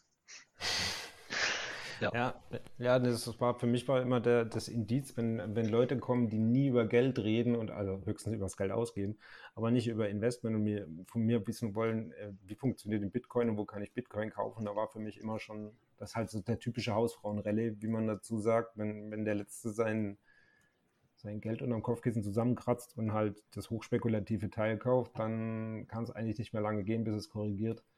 Mhm. Ja gut, jetzt muss man Oh, ketzerische Frage. Ja. Ich habe das Gefühl, das passiert jetzt aktuell bei ETFs. Also ich kriege halt, sagen wir mal, nur mit, dass in Zeitungen jetzt mittlerweile auch regelmäßig drin steht, hier, wie funktionieren ETF-Sparpläne und so. Und ähm, da habe ich mir auch so die Frage gestellt, eben genauso wie du, wenn es jetzt so populär wird, hat es dann vielleicht potenziell Blasencharakter oder negative Auswirkungen? Und ja, ich, ich weiß es aktuell noch nicht. Also Wahrscheinlich ich, nicht. Aber, ich aber. glaube, ähm, in ETFs wird schon, also der, ich, ich, ich habe keine Zahlen im Kopf, aber ETFs sind ja eigentlich ein Vehikel für, für institutionelle Anleger gewesen und sind sie immer noch. Und da ging ja schon aber Milliarden wahrscheinlich jeden Monat in ETFs, weil Firmen wie die Allianz und andere große Konzerne irgendwo ihr Geld unterbringen müssen, das sie kriegen. Ähm, außerdem ein, kann ETF aus meiner Sicht ja keine Blase sein, weil er ja eigentlich nur ein Instrument ist, um in Aktien anzulegen. Also wenn, dann sind Aktien da eine Blase durch, durch die ähm, großen äh, ETF-Anlagesummen äh, in Aktien, dass eben die Kurse so teuer werden oder die Aktien so hoch gehen, dass, dass es quasi, ähm, ja, dass es dort zu einer Blasenbildung kommt. Ähm, das sehe ich kann ich nicht beurteilen, ob wir derzeit auf eine Blase hinzusteuern, aber ich sehe es nicht so. Also beim, ich habe es damals beim neuen Markt mitbekommen, im, also beim Dotcom-Crash sozusagen. Da war die Blase halt, weil sehr viele Unternehmen sehr, sehr viel Geld wert waren an der Börse. Die Aktienkurse waren wahnsinnig hoch, aber keins der Unternehmen hat Geld verdient. Im Gegenteil, die meisten haben sogar Geld verbrannt. Aber derzeit sehe ich es halt anders, weil selbst bis auf ein paar Ausnahmen, aber Firmen wie Amazon, Microsoft, Google, Big Tech und so weiter, Facebook, die sind zwar teuer, aber die verdienen auch wahnsinnig viel Geld. Ähm, also es ist natürlich weiterhin sehr viel Euphorie drin, aber ähm, zumindest äh, ist es insofern, haben, also keine Blase, dass, dass da kein Geldwert dagegen steht. Und bei der Old Economy, also im Sinne von einem Versorger oder einem Nahrungsmittelproduzent oder was weiß ich, eine Bank, ähm, wenn man sich da die Kurs-Gewinn-Verhältnisse anguckt, was ja immer so ein Indikator ist, ähm, ob eine Aktie teuer oder günstig ist, natürlich muss man den Branchenvergleich sehen, dann sehe ich zwar, dass Aktien teurer geworden sind, größtenteils oder sehr viele Aktien teurer geworden sind, aber nicht auf einem Niveau, wo ich sagen würde, das führt zu einer Blasenbildung, weil eine Blasenbildung müsste aus meiner Sicht ein rapider Anstieg sein. So ist es aber eher so ein kontinuierlicher Anstieg und witzigerweise rechtfertigen es aber immer noch viele Unternehmen, da sie ihr Business ausbauen, ihre Umsätze steigern, größer werden und dementsprechend glaube ich, also wenn man diese Sichtweise betrachtet, glaube ich nicht, dass es dort ähm, eine Bubble gibt, aus meiner Sicht. Ähm, und dementsprechend habe ich auch kein Problem damit, weiter Geld in Aktien anzulegen, auch wenn die Kurse vielleicht nicht günstig sind oder wenn ich vielleicht kein Schnäppchen machen kann. Wenn ich glaube, dass das Unternehmen halt weiterhin seine Umsätze und Gewinne steigern kann oder weiterhin gute Produkte macht, dann warum sollte ich dann äh, nicht da anlegen? Ne? Mhm. Ja. Also es ist so meine Sicht der Dinge. Ähm, wobei es natürlich vereinzelt vielleicht Blasen gibt. Also nehmen wir mal Tesla. Ich, ich kenne die Tesla-Aktie nicht und ich kenne mich da auch nicht. Ich kenne mich, nein, ich kenne mich nicht gut aus, wäre zu viel gesagt. Ähm, dies, oder war wahnsinnig teuer, die, soweit ich weiß, korrigiert die gerade aktuell. Ähm, aber da standen halt am Anfang gar keine Gewinne dagegen und mittlerweile stehen da zwar ein bisschen Gewinne dagegen, aber das ist durch den Handel mit CO2-Zertifikaten. Also die verdienen eigentlich mit den Autos kein Geld. Und aber die, was mein Problem halt ist, die verkaufen mittlerweile so eine große Menge Autos, da müsste ja mal irgendwann ein schwarzer, eine schwarze Null drunter stehen, weil ich kann das natürlich verstehen beim Ramp-up und so weiter. Genau, und das gleiche Problem habe ich aber auch zum Beispiel in Firmen wie Lieferando.de. Lieferando, mein letzter Stand war, man möge mich korrigieren, wenn es nicht mehr stimmt, dass die mit jeder Order Geld ver verlieren. Ähm, aber sie sind trotzdem im DAX. Ähm, ich meine, wenn die, wenn die mit jeder Order Geld verlieren, wo sollen das noch skalieren? Ich meine, die sind ja schon Marktführer. Also das, da muss ja irgendwann der Skaleneffekt einsetzen und dann muss da Geld verdient werden. Und wenn ich das halt nicht sehe, dann ist das für mich schwierig und dann ist so für mich eine Blasenbildung da. Mhm.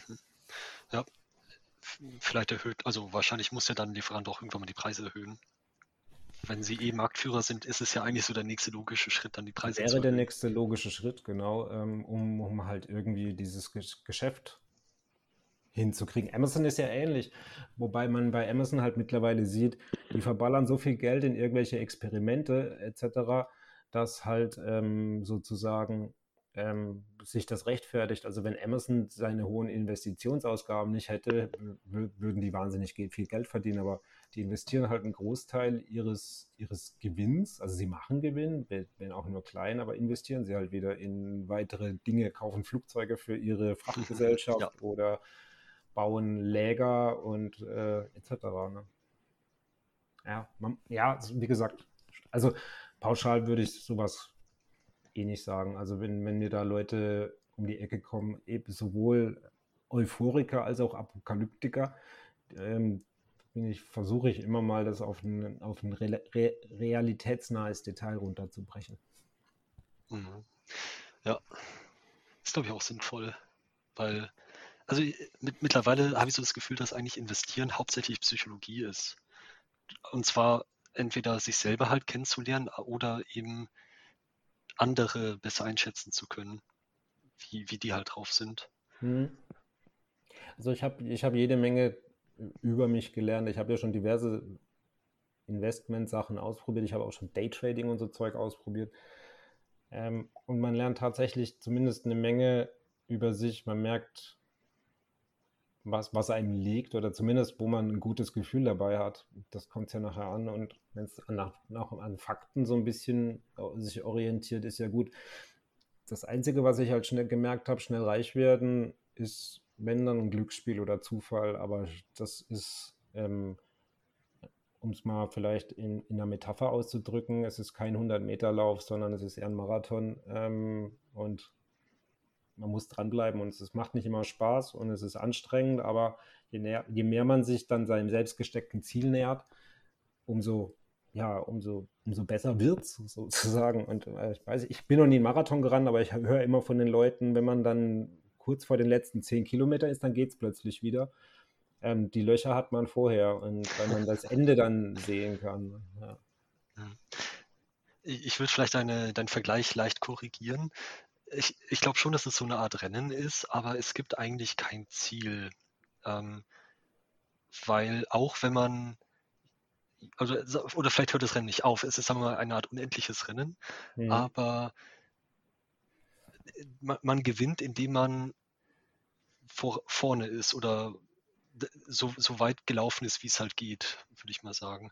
Weil man verliert ja nicht, wenn man nicht ins Ziel kommt oder so, sondern man hat halt trotzdem gewisse Summen angespart, investiert und ist richtig, ich, genau. Ja, ich weiß jetzt nicht, ob man, also wie, wie, viel jetzt so der, der Durchschnittsdeutsche laut Statistik halt gespart hat. Ähm, aber das ist also, also ja. der Durchschnittsdeutsche, der Median war, glaube ich, also das Medianvermögen, ich habe ich mal geguckt, waren, glaube ich, irgendwie ähm, 49.000 Euro.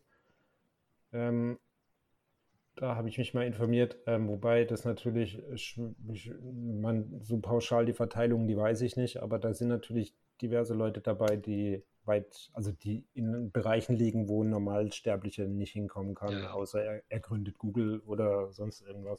Ja, die ist sehr schief, die Verteilung. Die ist extrem schief, genau. Und ebenso, ich glaube, ein, über ein Drittel oder ein Viertel der deutschen Bevölkerung hat mehr oder weniger irgendwelche Schulden. Also irgendwelche, sei es Konsumschulden oder sei es Schulden für, für ein Auto, ja, ist auch Konsum oder für eine Immobilie oder ein Grundstück. Ne? Dementsprechend, ja, ist. Also es ist eigentlich ein Rennen, wo nicht alle an derselben Startlinie starten, sondern manche weiter vorne und manche weiter hinten. Das ist richtig, genau. Kommt dann natürlich auch immer sehr darauf an, wie deine, wie deine Ausbildung ist, wie, wie, welche Voraussetzungen du hattest als, als Kind, ähm, weil nicht jedes Kind hat dieselben Voraussetzungen. Wenn du in einem schwierigen Elternhaus groß geworden bist, wo vielleicht Lernen nicht an erster Stelle stand oder deine Eltern dich so nicht unterstützen konnten, dann hat halt vielleicht nicht zum Abitur gereicht und du hast die Chance nicht, die ein anderes Kind hat. Du kannst aber rein gar nichts dafür, weil was kannst du dafür, bei wem du geboren bist? Das ist halt sowas, was ich immer bei nichts gegen liberale Ideen, aber was ich halt, was ich finde, oft wird es übersehen. Also man denkt immer, wir wären ein sehr faires Land und Deutschland ist im Vergleich zur Welt wahrscheinlich auch ein sehr faires Land. Ähm, aber so einfach ist es dann doch nicht. Ne? Also gibt halt diverse äh, Details etc., wo man eben nicht so mit dem goldenen Löffel im Mund geboren wurde. Mhm. Mal eine andere Frage. Äh, wie bist du eigentlich zum Investieren gekommen? Also oder auch wie, wie machen deine ja, Eltern die Finanzen? So? Meine Eltern, meine Eltern sind Beamte äh, in Pension. Also sprich, ähm, Vaterstaat sorgt für dies für sie und sie mussten sich nie Gedanken machen ähm, um irgendwas. Weil ähm, ja, Beamtenpensionen dementsprechend nicht, nicht, nicht wenig sind. Die sind jetzt nicht, dass man irgendwie äh, goldene Löffel kauft, aber man kann sehr gut davon leben. Ähm, mein initialer Ansatz war, glaube ich, ähm, meine Oma hat mir das Sparen beigebracht so ein bisschen, weil Oma hat immer, Oma hat hervorragende Stundenlöhne bezahlt. Ich habe bei meiner Oma immer Rasen gemäht und für einmal Rasenmähen gab es tatsächlich 50 Euro. Aber wehe, ich habe das Geld auf den Kopf gehauen, dann gab es aufs Dach.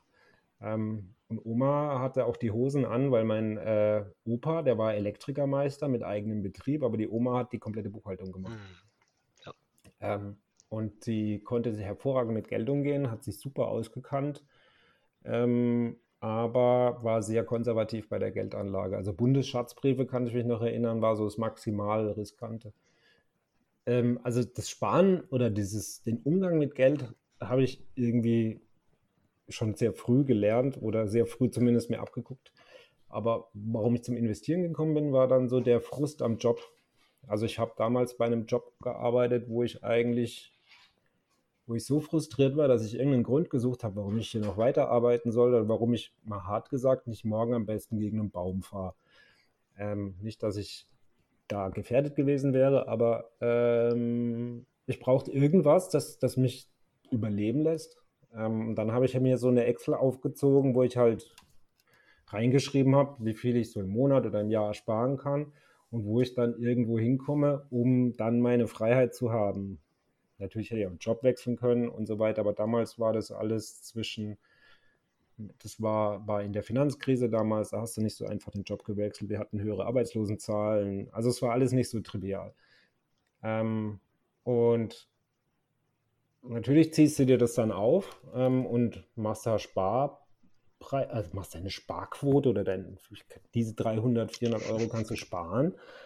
Aber wenn, dann ziehst du das runter, dann kommt aber nicht viel dabei raus. Und nur mit Zinsen kommt viel dabei raus. Dann musst du halt gucken, wo du Zinsen kriegst. Ähm, und Bundesschatzbriefe und so weiter, die hatten lang nicht mehr die Zinsen wie in den 90ern oder in den 80ern. Was bleibt dir dann übrig? Äh, Börse. Also, also du gründest selber ein Unternehmen oder findest eine tolle Investmentmöglichkeit, was oder kaufst eine Immobilie. Ähm, aber das war alles nicht drin, weil ich viel zu wenig Geld hatte. Und äh, dann habe ich versucht, äh, an der Börse mein Glück zu finden und bin auch diverse Male auf die Fresse geflogen. Also weil ich nicht so eine, ich hatte keine Strategie, es gab die ganzen Blogs nicht zum Nachlesen. Es gab wenig Bücher, es gab Costolani, aber das war mehr so auf Meta-Ebene. Der hat halt keine konkreten Tipps gegeben, sondern der hat dir nur erklärt, äh, äh, wie es grundsätzlich läuft. Und ich war nicht so clever, dass ich das abstrahieren konnte. Ähm, und dann habe ich quasi ähm, halt angefangen, so rumprobiert. Äh, am, am ersten habe ich gedacht, ja, ich fange jetzt, wäre jetzt Aktienhändler und verkaufe hin und her und so weiter, aber das hat alles nichts gebracht und ging war im Ende ein Nullsummenspiel. Dann habe ich es mit Hebelzertifikaten probiert, ähm, wo du mit einem Zehner Hebel auf irgendeinem Basiswert handelst, in der Hoffnung, schnell reich zu werden, aber war, war alles nix sozusagen. Irgendwann bin ich tatsächlich über die amerikanischen Finanzblogger als erstes gestoßen. Einer, wo ich der ersten, wo ich drüber gestoßen bin, das war, der hieß früher Dividend Mantra. Der hat aber seinen Blog verkauft ähm, und heißt jetzt Mr. Free at 33. Ähm, der ist der Jason Fieber und der war ja von äh, 50.000 US-Dollar Schulden auf finanzielle Freiheit in sechs Jahren. Aber der hat sich halt hauptsächlich nur noch von Nudelsuppe aus Tüten ernährt ähm, und lebt jetzt mittlerweile aber in Thailand, soweit ich weiß, und lebt hauptsächlich von seinen Dividenden und seinen anderen Aktivitäten. Und der hat mich da massiv angespitzt, sozusagen. Und dann kommst du natürlich, dann was, was gab es alle möglichen amerikanischen Blogs, GoGo Cherry Cracker und wie sie alle heißen. Ähm, die meisten verfolge ich gar nicht mehr mittlerweile, weil die waren schon nicht schlecht, aber äh, wenn du dann selber mal auf die Idee gekommen bist und merkst, es funktioniert, dann musst du ja auch nicht den ganzen Tag dort nachlesen, was die Neues machen. Ähm, ja. Und genau, und das war so mein Weg. Und so wie ich heute anlege, lege ich ja noch nicht an, seit ich an der Börse bin, sondern eigentlich erst so seit zehn Jahren. Muss man dazu sagen. Also davor war mehr oder weniger großes Try and Error und Drama, wobei ich, mir hat es nie was ausgemacht, ob ich jetzt 80% Verlust gemacht habe oder nicht. Das war sehr komisch. Also so eine emotionale Bindung habe ich dann nicht zu Geld.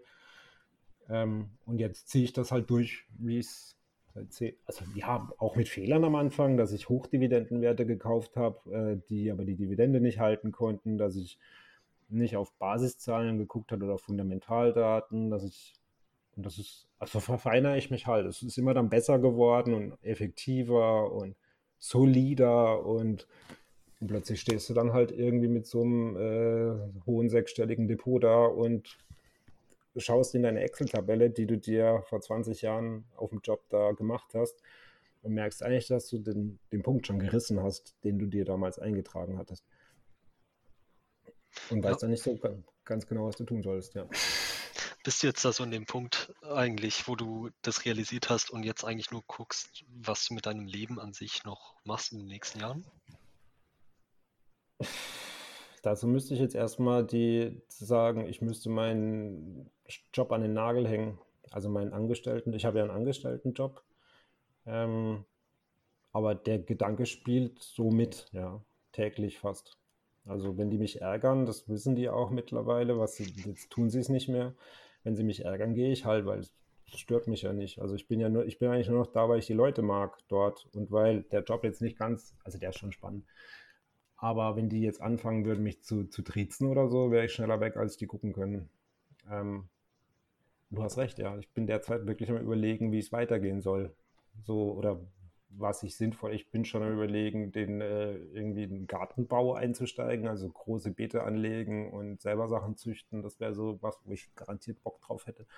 Mehr Radfahren, als ich eh schon tue. Aber ähm, sowas oder auch halt jetzt solche Projekte da zu machen, ohne monetären Hintergrund, wie jetzt diesen Podcast oder sonst irgendwas, wo ich auch noch auf manche Dinge Bock hätte oder auch nicht, dass ich Coaching werden wollte, aber manche Leute ein bisschen in, in so selektiv zu supporten. Ich habe jetzt ein paar Bekannte, die wollen ein Startup in München machen, das grob, grob mit Fahrrädern zu tun hat. Ähm, ja. so, du bist, so. Du bist, du bist auch Fahrrad-Nerd, oder? Ähm, ich würde auf jeden Fall sagen, es gibt mehr nerdige Leute als mich, was Fahrräder Okay. angeht, aber ich habe auch recht viele Jahre in so einer Selbsthilfewerkstatt mitgearbeitet. Mhm. Das heißt, so Schraub, so Schrauben kann ich einigermaßen. Ich halte auch so meine Räder und die meine Freundin in Schuss. Ähm, Du hast aber schon das Stichpunkt gesagt, genannt, das Wichtige, meine Räder. Du hast mehrere. rate mal. Ja, ich weiß es nicht. N plus 1, sage ich. Ne, wie viel, wie viel hast du? Ja, ja. Ich habe drei Räder. Drei Räder. Ja. Was für Also welche? so ein normales Stadtrad, mit dem ich Mhm. einfach im Prinzip immer in der Stadt rumfahre, wenn ich unterwegs bin. Äh, mittlerweile jetzt dank Homeoffice deutlich seltener. Also ich habe viel Mhm. seltener jetzt Defekte und Platten und Mäntel tauschen müssen, ähm, was ich auch ein bisschen schade finde. Ähm, dann habe ich noch ein Reiserad, mit dem ich Mhm. äh, in den letzten, also genau, das habe ich mir über meine Bitcoin-Investition teilweise finanziert. Mhm. Also das plus paar Nebenjobs äh, hat dann dafür gereicht. Und damit habe ich Also dann ein Reiserad im Sinne, dass sich die Leute was darunter vorstellen können, quasi, wo man mit, mit Taschen äh, vollpacken kann und äh, wo man sehr lange Distanzen oder über längeren Zeitraum unterwegs sein kann, so Bikepacking-mäßig, ähm, um einfach sich die Welt anzuschauen. Genau. Bikepacking, bevor es Bikepacking hieß. Genau. Äh, ja, genau, das ist halt auch eine sehr, sehr frugalistische Art zu reisen, Mhm. weil man spart sich halt, also wenn man zeltet, was ich damals auch gemacht habe, man spart sich halt wirklich die Übernachtungskosten, was ja, glaube ich, so schon ein großer Brocken ist an, wenn man lange reist. Ähm, man ist halt auch einfach auf der Straße unterwegs. Man kriegt halt die, die schönen Seiten des Lebens mit, indem man einfach mal andere Leute trifft, sich mit denen unterhält, auch andere Radreisende. Man trifft, äh, genau, man kriegt auch so die, die hässlichen Seiten mit, wie Regen und Gegenwind und eng überholende Autofahrer. Ähm, aber es ist halt, ist halt so, war trotzdem schön die letzten Jahre. Mhm. Mittlerweile mache ich das jetzt aber nicht mehr so sehr. Das heißt, ich fahre das jetzt eher so in eine Art, ähm, ja, wenn ich halt doch mal wohin fahre, was jetzt länger ist als jetzt 20, 30 Kilometer, nehme ich dann eher das andere Rad. Mhm. Und dann noch ein Faltrad. Okay. So, wenn ich halt mit dem Zug irgendwo hinfahre, dass ich Mhm. dann von dort dann die letzten sieben, acht, zehn Kilometer überbrücken kann, weil dann fängt es halt meistens an, wenn man im Land ist, dass da halt kein Bus mehr fährt Ja, von der, von der das Haltestelle. ist richtig. Ist das, ist das Faltrad, ist das dann ein Brompton oder? Habe ich mir, Das glaube ist ich, so. von einem relativ frühen ersten Gehalt gekauft. Ja. Was, äh, ja, wahrscheinlich war es zu teuer. Ich habe da einen Ja, Laden gut, hier in nee, München das gut ist- das unterstützt. ist- Das ist aber auch, das ist ja, das ist ja ein Klassiker. Also dieser, die sind ja der erste, glaube ich, oder der Hersteller, der dieses, der die gut, der richtig gute Falträder gemacht hat. Mhm. Ne? Also, Ah, um, um vielleicht so uns zu unserer Diskussion mit den äh, Messern und so zurückzukommen. ja. Da habe ich mir das halt auch so überlegt, ob ich mir jetzt eher ein günstigeres kaufen soll, was dann aber andere Trade-offs gemacht hat, also eben größere Räder, äh, größeres Packmaß und so. Oder soll ich mir dann doch eher so das Apple unter den Falträdern kaufen mit proprietären Teilen, Mhm. die man dann auch immer beim Hersteller kaufen muss, aber dafür ist es halt kleiner und ja, ingenieursmäßig halt schicker als so ein Mhm. äh, ja, keine Ahnung, Dahon oder Ten oder wie auch immer die heißen. Und ich habe mich halt damals dann doch ähm, für, für den Brompton entschieden, obwohl ich eigentlich eher so der Freund von Standardteilen bin. Sonst achte ich da schon drauf, aber da habe ich mich halt irgendwie dafür hinreißen lassen, weil mir das dann doch ja, wichtiger war, die Features. Ich sage immer, solange es die Teile zu einem fairen Preis nachzukaufen gibt, ähm, habe ich damit weniger Probleme. Aber der, gut, beim Fahrrad sollte man, ist es natürlich durch die, durch die Austauschbarkeit vieler Teile hat man natürlich schon Komfort, gerade wenn man irgendwo mal ist und es würde was kaputt gehen, ähm, kann man in der Regel zum örtlichen Fahrradladen gehen und kriegt irgendein Ersatzteil, das auch passt, ohne dass der das lang bestellen muss, also nicht so wie bei Autos oder so. Mhm, ja, so auf Reisen hatte ich auch immer so übliche Verschleißsachen dabei, Mantel, Drahtseile, ja. Äh, Flicken natürlich, ähm, aber es ist erfreulicherweise selten was kaputt gegangen. Wie viele Räder hast du? Ähm, eins, zwei, ähm, drei, vier, fünf. Fünf, von denen ich weiß. Und wahrscheinlich noch, noch mal zwei, drei in Einzelteilen. Also ich habe ein paar, ich habe, fangen wir mal an, ich habe zwei, wo ich nur noch den Rahmen daheim habe, aber den will ich nicht hergeben, weil äh, will ich halt nicht hergeben. So, also wird mir auch. Du musst nichts sagen, ich verstehe es. Ja, ja, genau. Also das ist ein, äh, das, das, das sind, also das sind zwei Mountainbikes, Rahmen, die ich daheim habe. Dann habe ich jetzt aktuell ein Single Speed Stahl ähm, Mountainbike. Ähm, komplett, also un, ungefedert. Das, also ich habe das, das habe ich selbst zusammen, also ich habe früher, wo ich noch mehr Zeit hatte, ich meine Fahrräder immer alles selber zusammengebaut und habe die Einzelteile bestellt. Und, aber ich warte sie auch komplett selber. Dann habe ich noch ein, äh, das habe ich gerade in Kummel verliehen, ein, noch ein, das ist ein Enduro Mountainbike. Also, also es ist ein Hardtail eigentlich, aber es hat vorne recht viel Federweg. Das ist ein Santa Cruz, ein alter Alurahmen von Santa Cruz, die gibt es ja auch nicht mehr. Also die Alurahmen, die machen ja heute nur noch Carbon. Ähm, dann habe ich ein Rocky Mountain Hardtail. Ähm, also das ist quasi auch ein Mountainbike mit Federung vorne. Also ich habe keinen Fully mit Federung hinten. Und dann habe ich zwei Gravel-Bikes mittlerweile. Das ist ein bisschen eskaliert. Ähm, da habe ich das eine Gravel-Bike, das das ist ein, Lauf, das ist ein isländischer Hersteller. Ähm, und das andere Gravel-Bike ist ein Alutech. Ähm, die kommen aus Norddeutschland. Ähm, Genau, das ist so, mit denen habe ich sehr, sehr, sehr, sehr viel Spaß derzeit. Also, weil die, die sind sehr leicht und man kann mit diesen Gravel-Bikes, auch wenn es jetzt aktuell für viele so ein Trend ist, man kann mit denen halt alles fahren. Also, wenn man sich traut, ich fahre mit denen so richtig schwierige Trails, ähm, weil wenn man die Fahrtechnik hat, dann ähm, geht das. Also ist zwar manchmal ein bisschen schwieriger als mit Federgabel und es ist nicht so komfortabel und die Hände tun weh mhm, vielleicht. Ja. Aber ja, und äh, zum Glück, ich muss mich dann immer wieder zusammenreißen und mal wieder ein Fahrrad verkaufen oder ich habe jetzt auch ein alt, ich, ich verschenke die dann immer an, ich sage, das ist für mich immer mein Sozialgedanke. Ich hatte einen Kona äh, Rennrad Single Speed, ähm, schön, das war mit so einem alten Stil, also es hat aus, wie aus den 80ern ausgesehen, das habe ich dann verschenkt. Ja, so ähm, dass ich, das ist dann die Rechtfertigung, dass ich mir wieder ein neues kaufen kann. Aber bei Fahrrädern kenne ich halt echt, das ist, ja, ist ein schwieriges Thema. Schwieriges Thema. Ja. Aber wie gesagt, ich, ich, ich habe auch den kompletten Werkzeugkasten daheim, also alle Werkzeuge, die man dazu braucht. Das Einzige, was ich glaube ich nicht mache, ist Laufräder selber bauen. Ähm, aber das hast wahrscheinlich du schon mal, du, genau, ja. Genau, ja, ich habe die für mein Reiserad selber eingespeicht und alles ah, okay. so gemacht.